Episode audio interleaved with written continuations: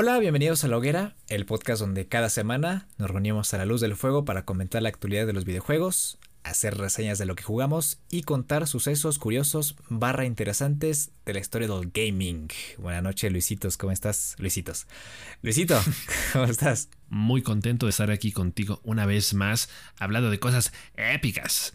Y pues nada muchachos, les aviso que el día de hoy les espera, les aguarda una historia épica. Eh, estamos renovando nuestra sección del tablero del invocador y el día de hoy el SM nos va a deleitar, claro que sí, con una historia del desarrollo y la historia detrás de Stardew Valley de la mano de Eric Baran. Entonces, ahí nomás les dejo, ¿eh? Dense un pinche quemón. Recuerden activar las notificaciones en Spotify y Apple Podcast y no se pierdan los episodios extra que no tienen fecha. Los dejamos con la historia entonces, como tú bien mencionas, la historia de Eric Barone y el tormentoso desarrollo de Stardew Valley en el tablero del invocador.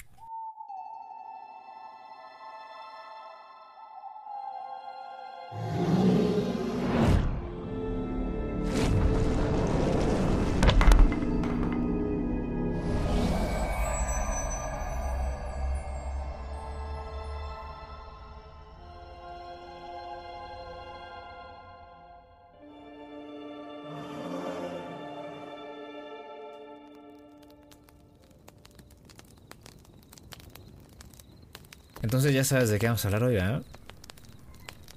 Efectivamente, ese men ya me lo spoilearon por ahí. Ya, ya te llegó por ahí. Se filtró. Sí, los dataminers se pusieron en chinga.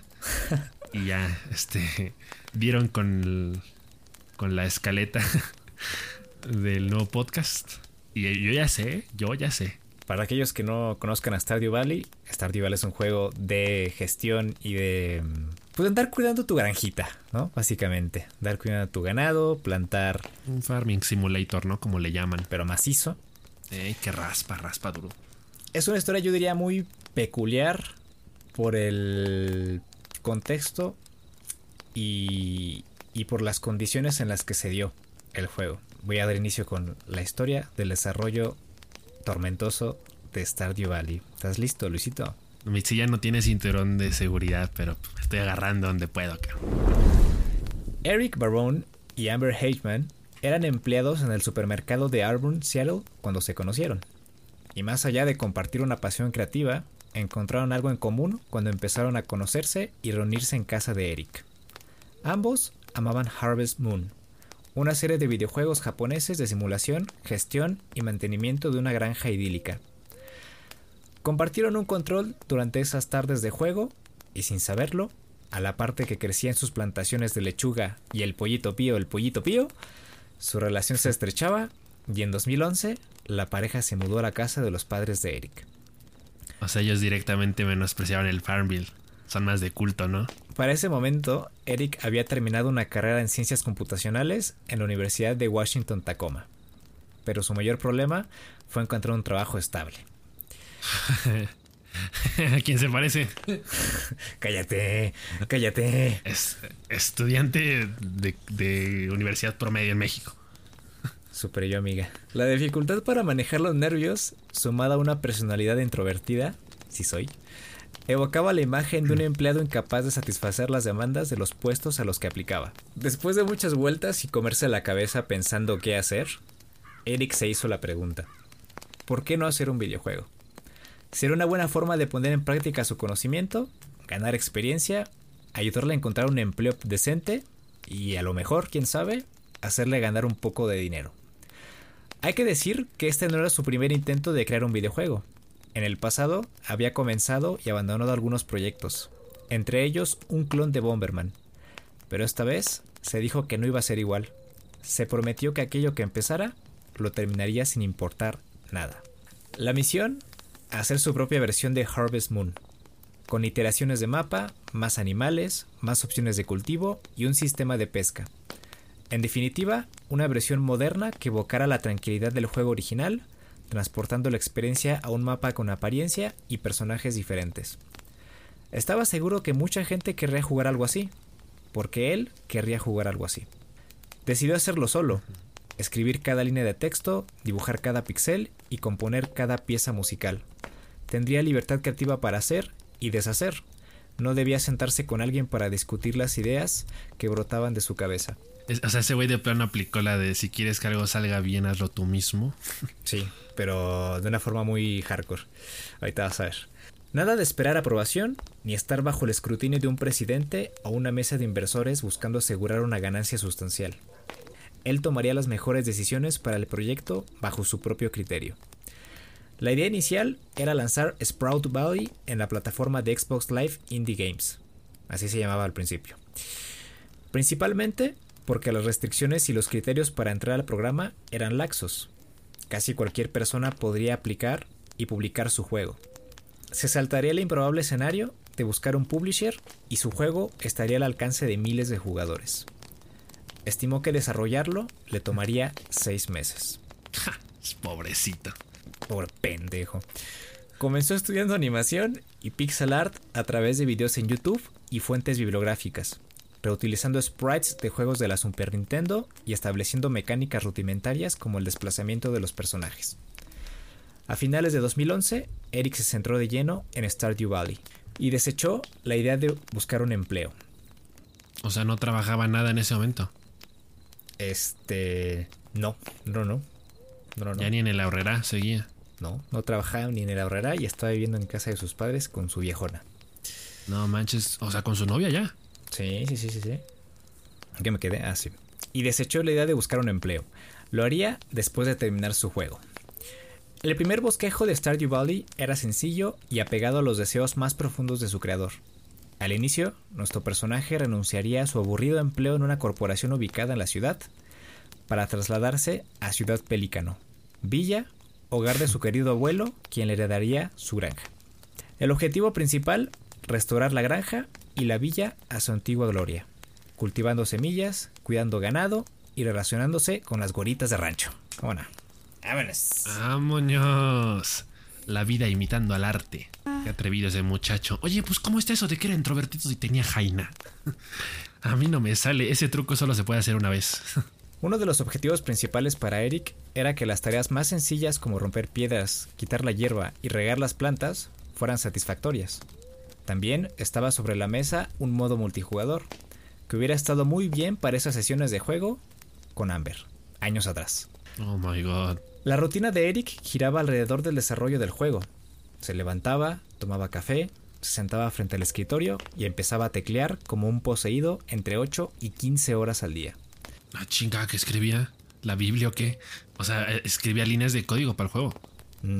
Y hacía sus sprites y hacía la música, todo. Mucho respeto, ¿eh? Yo creo que jamás... Digo, tiene que interesarte demasiado algo para dedicarle tantas horas, pero eh, yo no me imagino dedicando más de, ni siquiera más de 5 horas a un proyecto por día. Por la tarde comía con Amber, salían a caminar y en el trayecto, como de que no, hablaban sobre Stardew Valley. es la vida soñada, o sea, que tus papás te mantengan, que te, dediques todo tu tiempo al desarrollo de un videojuego. Y aparte tienes una novia con la que sales de vez en cuando. Y tiene un interés genuino en lo que haces.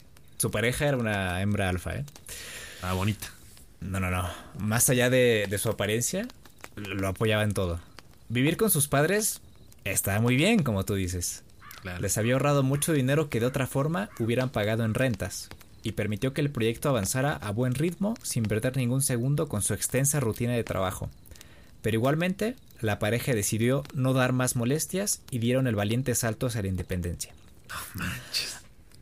Amber tomó dos empleos para mantenerlos a flote mientras Eric trabajaba a tiempo completo en su juego.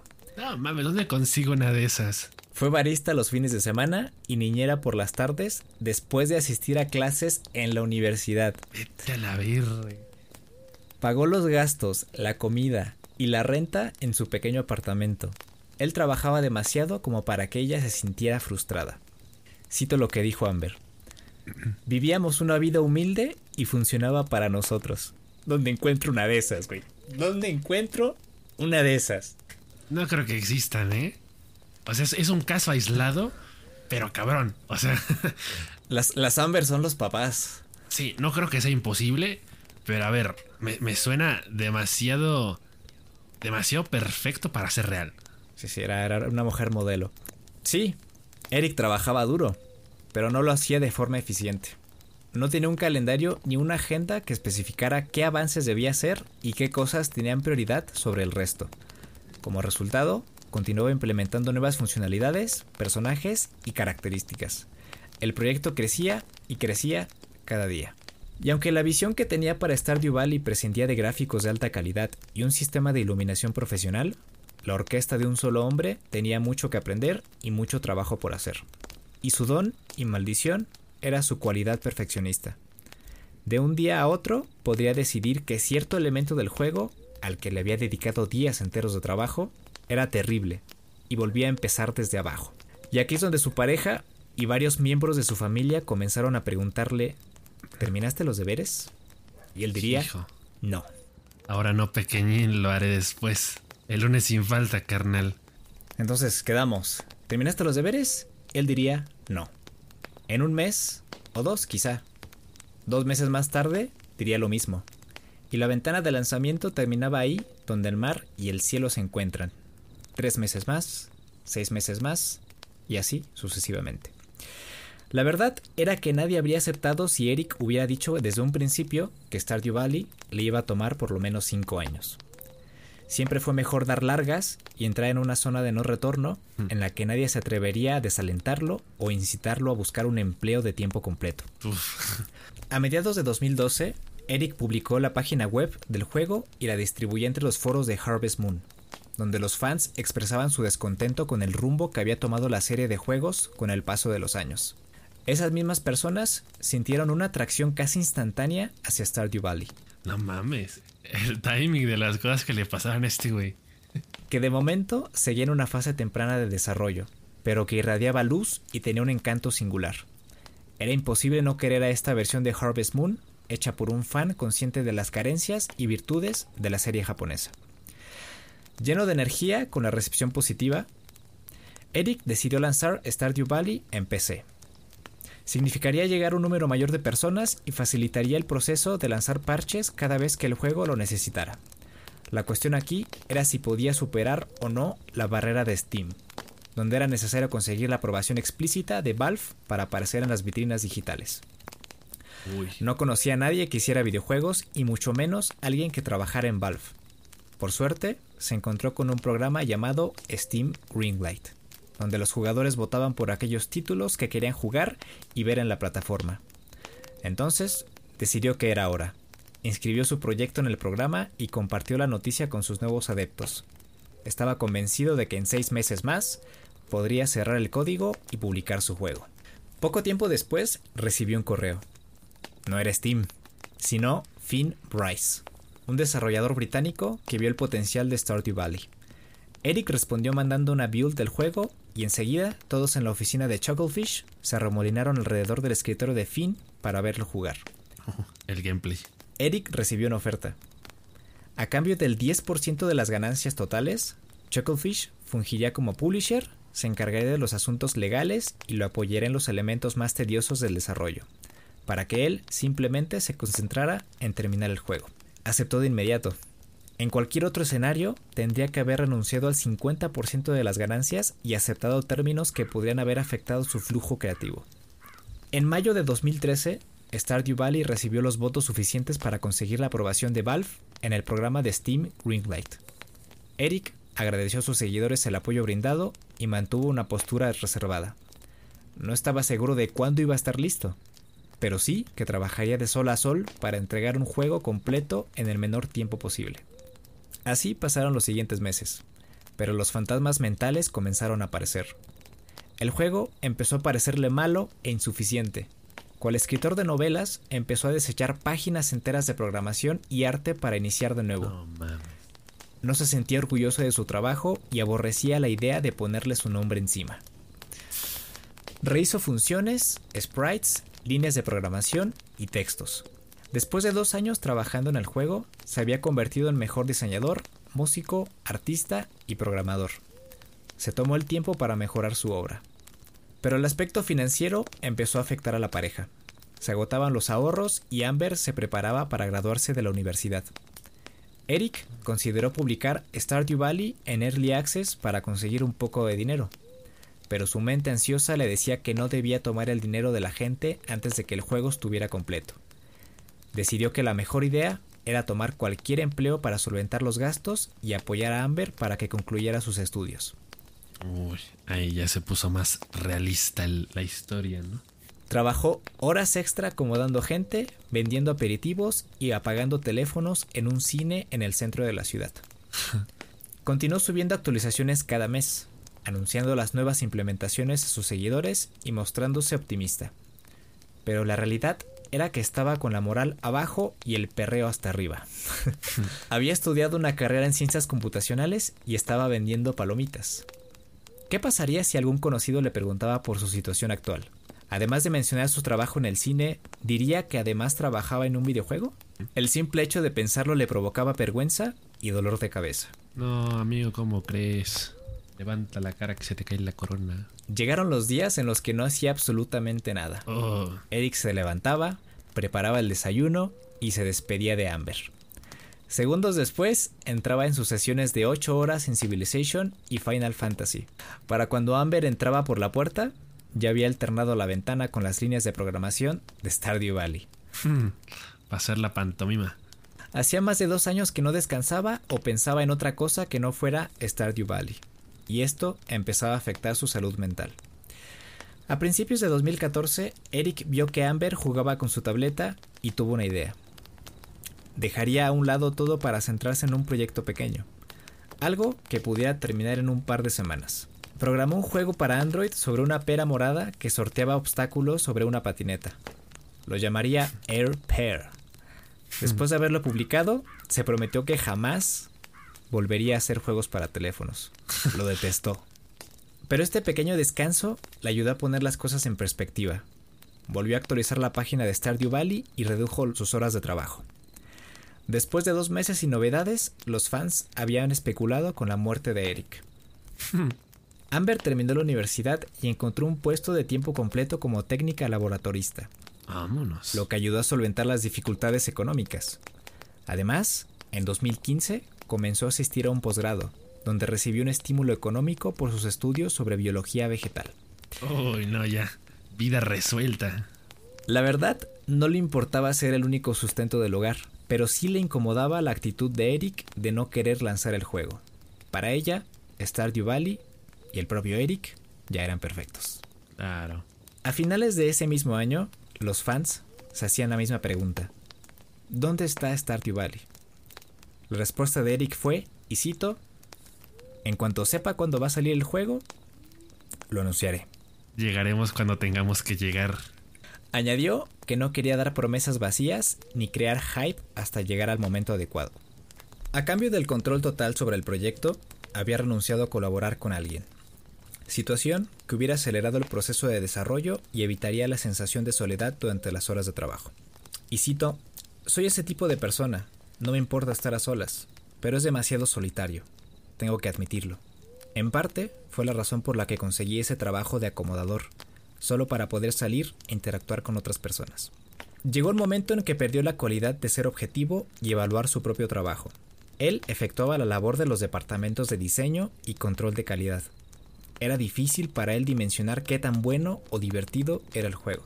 Pero fíjate, tardó dos años en empezar ese proceso. de empezar a sentirse así, güey. O sea, yo, yo empiezo algo y a la hora ya me siento así, cabrón. Dices, nada, ¿qué es esta mierda? Lo voy a borrar. En septiembre de 2015, un grupo de colaboradores en Chucklefish streamió en Twitch, cual Perruski, gameplay de la última versión de Stardew Valley. Hicieron una demostración de las funciones básicas del juego y los fans lo agradecieron y quedaron más que satisfechos. Durante ese año, Eric había tomado la decisión de sentarse a pulir lo que había hecho hasta ese momento y evitar a toda costa agregar nuevas características. Fue muy ingenuo de su parte.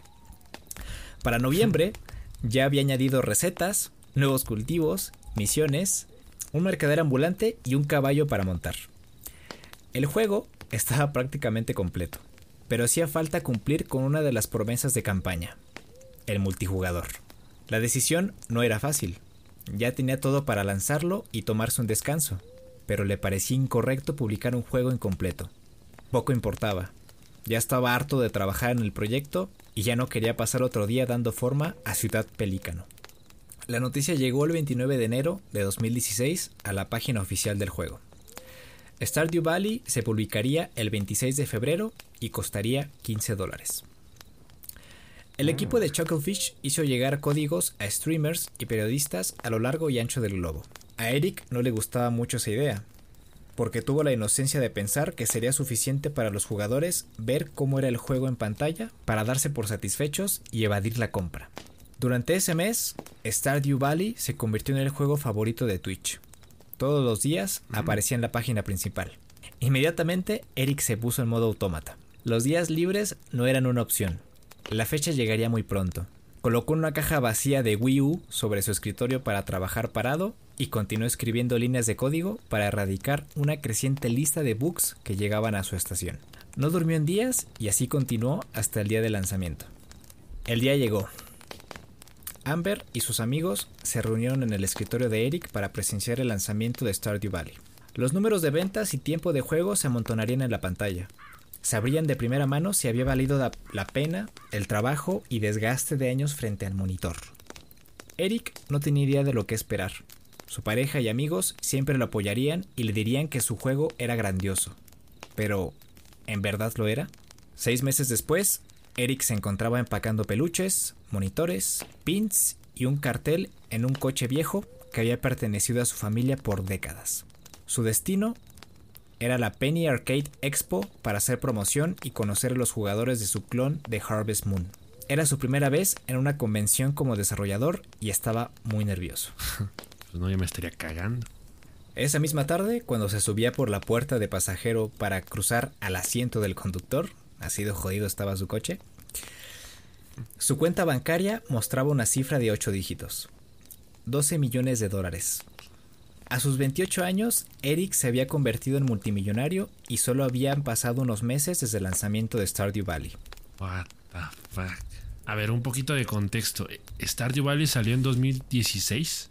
Ujú. Eh, estamos hablando de que, bueno, ya existían juegos como Minecraft, ya existían juegos como Animal Crossing, que digamos, yo me atrevería a decir que de pronto recrean ambientes ligeramente similares, Sí. pero al final de cuentas Stardew Valley eh, pues mantenía muy, muy definido este estilo de en pixel art, se notaba a, a leguas que era un juego más indie, pero aún así, o sea, Stardew Valley es un juegazo. Cuando lo conoces es un juegazo.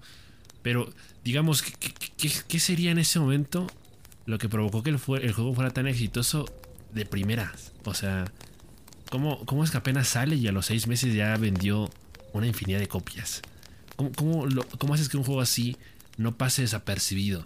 Por, por más que el, el concepto del juego fuera atractivo, eh, y obviamente digo que es un juegazo porque lo es, pero al final de cuentas eh, muchas veces la, la clave de, de éxito de un videojuego, de cualquier producto de entretenimiento, es el propio marketing, ¿no?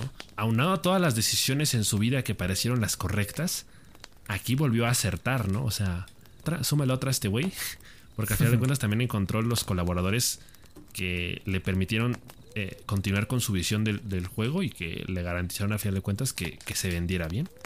Sí. Y aquí cito otra vez a Eric. Dijo, la gente me pregunta, ¿cuándo vas a comprar ese coche deportivo? No lo necesito. No necesito lujos. Sé que eso no te hace feliz. Y yo creo que esto encaja mucho con su personalidad y con la personalidad del propio juego. Que no te busca impresionar, que no te busca este, atraer por los gráficos o unas este, físicas súper complicadas. Em, o una historia muy enredada con eh, mil vueltas ¿no? en, en- en- la historia. Es, es un juego bastante honesto, bastante sencillo.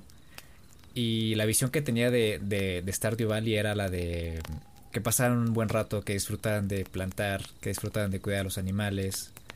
A- al final de Claro. cuentas yo creo que eso ayudó muchísimo a que el juego vendiera, porque pocos juegos como este.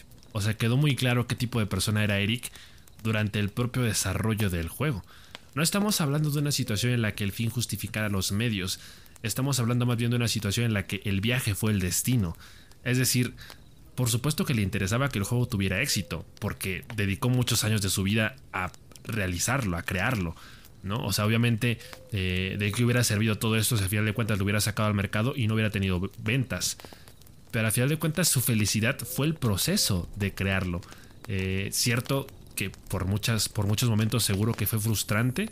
Lo que a él más le interesaba quizá era la, big picture, ¿no? La, la fotografía completa de lo que el juego era ya terminado.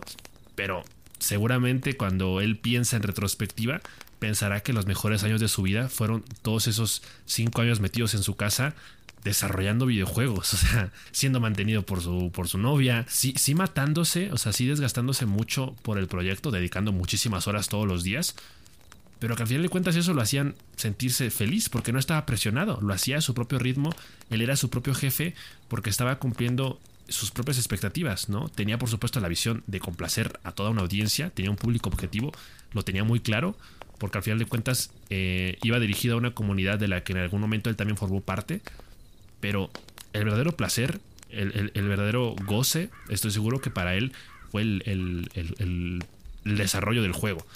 Y, eso me deja mucho que pensar porque, o sea, no, no, quiero ni imaginarme cómo se sentía él una vez que el juego se terminó, ¿no? Porque, o sea, es, es como cuando, como cuando estás viendo una serie, la terminas de ver y piensas, ¿y ahora qué?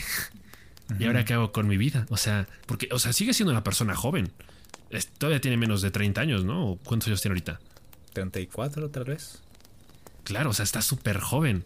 Imagínate que a esa edad ya hiciste lo que probablemente es lo más importante que vas a hacer en tu vida. O sea, no dudo que al rato salga y haga otra obra maestra. Está trabajando en otro juego actualmente. Sí. Pero yo creo que ya nada va a ser como como Stardew Valley. Y eso, Dios no lo quiera, ¿verdad? Pero muchas veces pasa que cuando alguien que ya es exitoso, que ya tiene fama, que ya tiene dinero, ya hizo todo lo que sentía que quería hacer en su vida, pues luego vienen los problemas emocionales, ¿no? Mm, no vaya a ser que eventualmente vengan los, los decaimientos, ¿no? La, nostalgia, la, melancolía de, de decir, se acabó.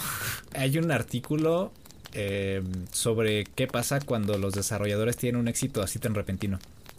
Y te habla sobre eso, sobre cómo decaen, sobre cómo tienen esa pérdida de, de creatividad, pierden el hilo, eh, se pierden totalmente, totalmente, independientemente de cómo se gasten el dinero o, cómo mm, eh, gestionen su fama, es una, es una cuestión muy difícil de manejar ya sabes que inevitablemente llegarán las comparaciones. Si el próximo juego en el que está trabajando para la gente en, las opiniones generales es que no está bueno como Stardew Valley, ahí también van a haber problemas muy jodidos. Sí.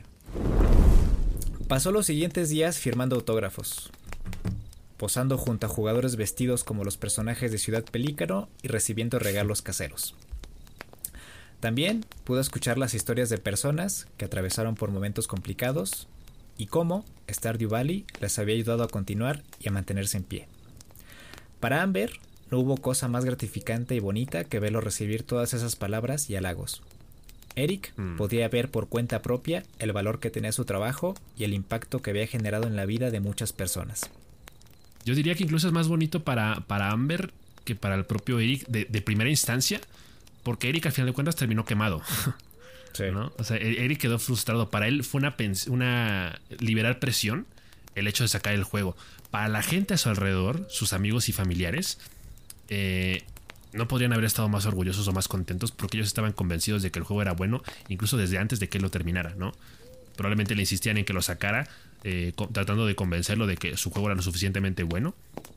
Entonces, imagínate a Amber después de mantenerlo tanto tiempo, de sacar a flote su, pequeña familia y que a final de cuentas eh, todo por lo que apostó, todo lo que le tuvo eh, confianza, rindió frutos, porque esto no pasa todos los días, definitivamente.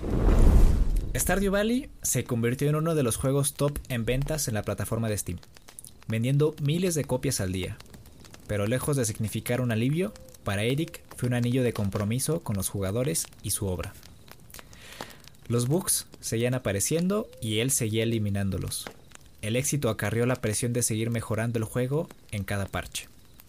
De repente sientes como si le debieras muchas cosas a muchas personas. Nunca le dio tiempo de procesarlo. El éxito y el dinero aparecieron de un momento a otro. Era surreal. Los recuerdos de un Eric hastiado acomodando gente y vendiendo aperitivos en el cine del centro parecían resultado de un mal sueño. Lo primero que hizo con su dinero, ojo, fue pagarse un seguro médico y comprarse una nueva computadora. Asegurando su futuro, claro que sí.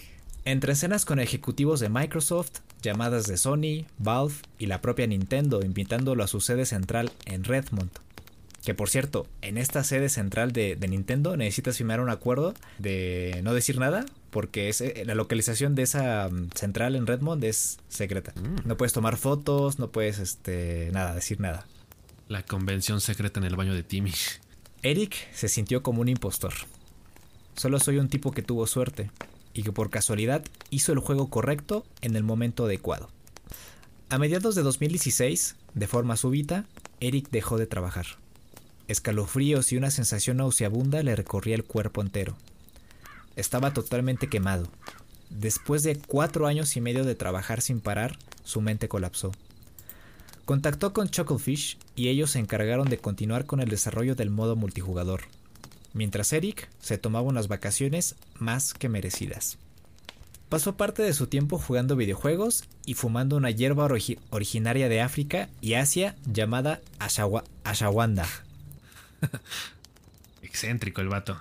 Para aliviar el estrés, relajarse y disminuir la presión arterial. El 6 de agosto de 2016, Eric se abrió con los jugadores de Stardew Valley en las notas del parche de la 1.1.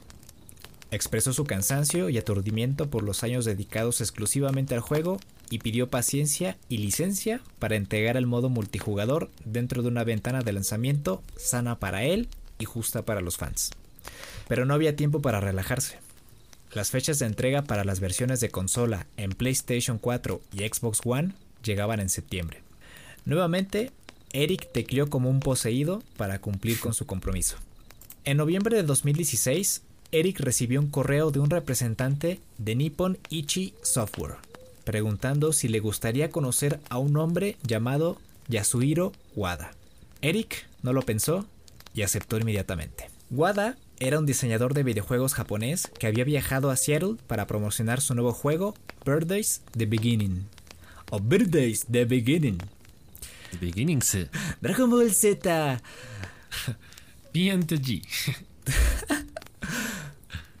Pero ojo, era mejor conocido por haber diseñado y dirigido un juego de simulación de granja al que llamó Harvest Moon. No mames. El mismísimo. ¿Cómo te quedas? te pases, Ana Karen. No, no, no, se cerró el ciclo, mano. La sensación de ser un impostor no pudo haber llegado más lejos. Estaba sudando y al borde de un ataque de pánico el día que conoció al hombre que inspiró su carrera como desarrollador de videojuegos. Compartieron sus historias, bebieron cerveza y jugaron juntos a Stardew Valley y Birthday The Beginning. Por supuesto que Eric no perdió la oportunidad de llevar su viejo cartucho de Harvest Moon, que Wada firmó encantado. Hmm. Cinco años atrás, Eric estaba desempleado y vivía en casa de sus padres. Ahora, su héroe de la infancia derribaba árboles, plantaba calabazas y se hacía adicto a las actividades rutinarias de Stardew Valley. No, güey. No te creo. Una pregunta. ¿Cómo funciona el multijugador de Stardew Valley? ¿Cuál es la mecánica ah, principal? Pues básicamente entras en la granja de la otra persona eh, y juegas, le ayudas, y haces todas las actividades que haría el personaje en el juego original. Ah, ok, o sea, pueden, existe la posibilidad como tal de construir un pueblo en conjunto, colaborativamente. De colaborar, ajá, de colaborar en la granja y trabajar en ella. La verdad es que no, no, no he jugado yo multijugador, porque no tengo con quién jugarlo, pero este, eso es lo que tengo entendido.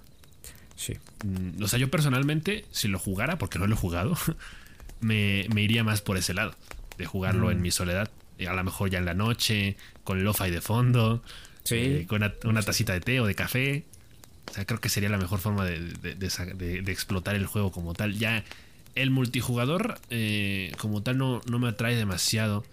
Eh, más allá de que puedas visitar a tus amigos y puedas estar en su en su granja, ¿no?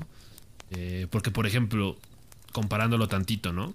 En Animal Crossing, si no me equivoco, el multijugador lo único que te permite hacer es literalmente visitar las islas de tus amigos. Pero ya, ¿no? O sea, creo que les puedes hacer regalos y ese tipo de cosas.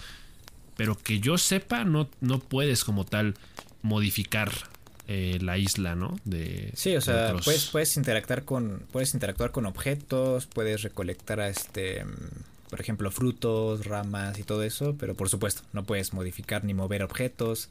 Entonces como que pues básicamente eres un visitante en la isla de la otra persona y lo interesante de ahí pues es interactuar y, visitar la isla, ver cómo está, ¿no? Copiar un poquito el estilo este de, que hay y hacerle un regalo tal vez, ¿no? Ay, ese men. Ay, ese men. Pues mira, esta fue una historia muy bonita de esas del Disney, ¿no? Sí está para hacer una película a su vida, ¿no? O sea, sí está para hacer una biopic al, al propio desarrollo de, de Stardew Valley. Es decir, desconozco qué tantas trabas, qué tantas dificultades, o sea, qué, tantas anécdotas específicas dan para un, lo que vendría siendo un drama emocional. Claro. Pero sí da para una película.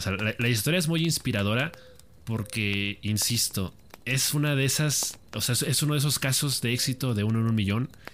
Eh, yo en ningún momento me atrevería a demeritar eh, el esfuerzo, la creatividad, la fuerza de voluntad de, Eric.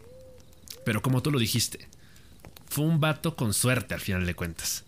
Eh, estuvo, eh, o sea, los planetas se alinearon. O sea, para empezar el contexto. Porque hay, veces en las, o sea, ahorita estábamos diciendo, ¿no?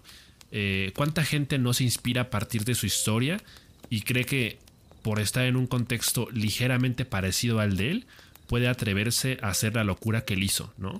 Creo que hay mucha gente a la que le queda claro que eso no es posible, porque a lo mejor hay mucha gente que vive al día. Hay gente que depende de un trabajo fijo, de un, de un salario mínimo, eh, hay gente que quizá de la cual dependen otras personas. Hay gente que definitivamente en su vida se va a poder dar la oportunidad que Eric se dio. Eric se dio un lujo, o sea, hay que poder decirlo así. Por supuesto que era una apuesta arriesgada, pero se dio el lujo de renunciar a su trabajo, se dio el lujo de pasar ocho horas diarias frente a la computadora, que claro, ya fue más cuestión de él de centrar todas sus esfuerzas, todos sus esfuerzos, perdón, y asegurarse de aprovechar cada minuto de esas ocho horas, porque yo creo que cualquier otra persona en su lugar se distrae fácilmente y termina trabajando una hora y las otras siete haciéndose güey.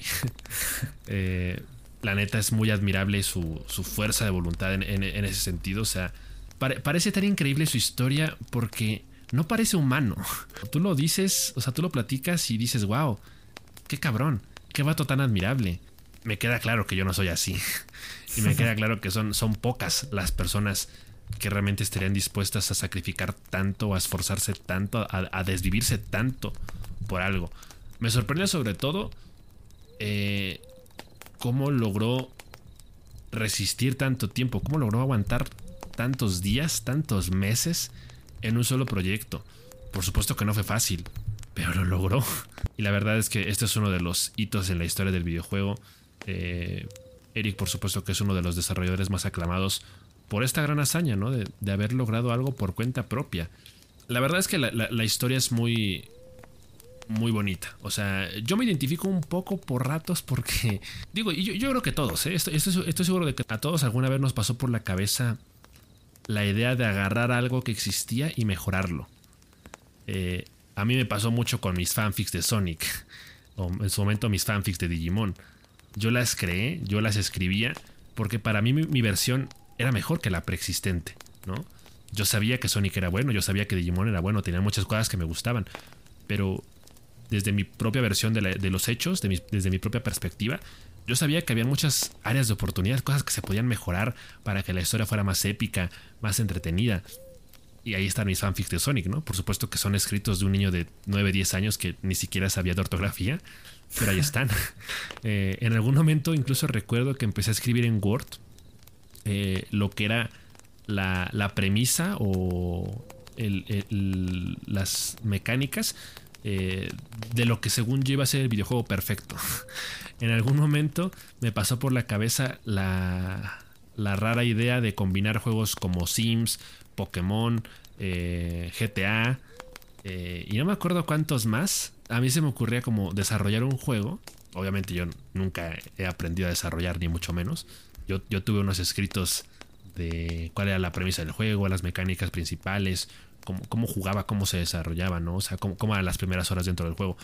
Yo tenía escritos de eso, pero pasar de eso a, a escribir código, o sea, componer la banda sonora o eh, dibujar los personajes. Por supuesto que me quedé infinitamente lejos de eso. Entonces, eh, pues sí, muchísimo respect para Eric Baran. Esas son las historias que valen la pena, por las que mueres. y pues sí, hay, hay que traerlas acá, hay que platicarlas porque no creo que sean demasiadas. Y por ahí tengo más, ¿eh? Por ahí tengo más historias que vamos a estar compartiendo por acá en el tablero del invocador, así que no se olviden de suscribir, de activar la, la campanita de notificaciones para que ustedes sepan cuando llegan los podcasts que no tienen fecha. Les agradecemos mucho que hayan escuchado el podcast hasta acá. Espero que les haya gustado la historia de Stardew Valley y también digo, quizás no tengan la suerte que tuvo Eric, pero ojalá se inspiren y trabajen en sus proyectos y espero que algún día eh, nos compartan su historia de éxito. Estaría más que bien. Muchas gracias por habernos escuchado. Espero que esta historia haya sido de su agrado. Ojalá, de verdad deseo que, les haya llegado y sobre todo que la hayan escuchado en un ambiente propicio para eso. Ya saben que las sugerencias de consumo de la hoguera son en la nochecita con una tacita de, algo, de lo que les guste tomar. Eh, ahorita caliente, ¿no? Porque hace mucho calor. Pero, pues de cualquier forma, Gracias por habernos escuchado una semanita más. Cuídense mucho, lávense las manitas. Nos estamos escuchando próximamente con más contenido, con más episodios. Hasta luego. Ah.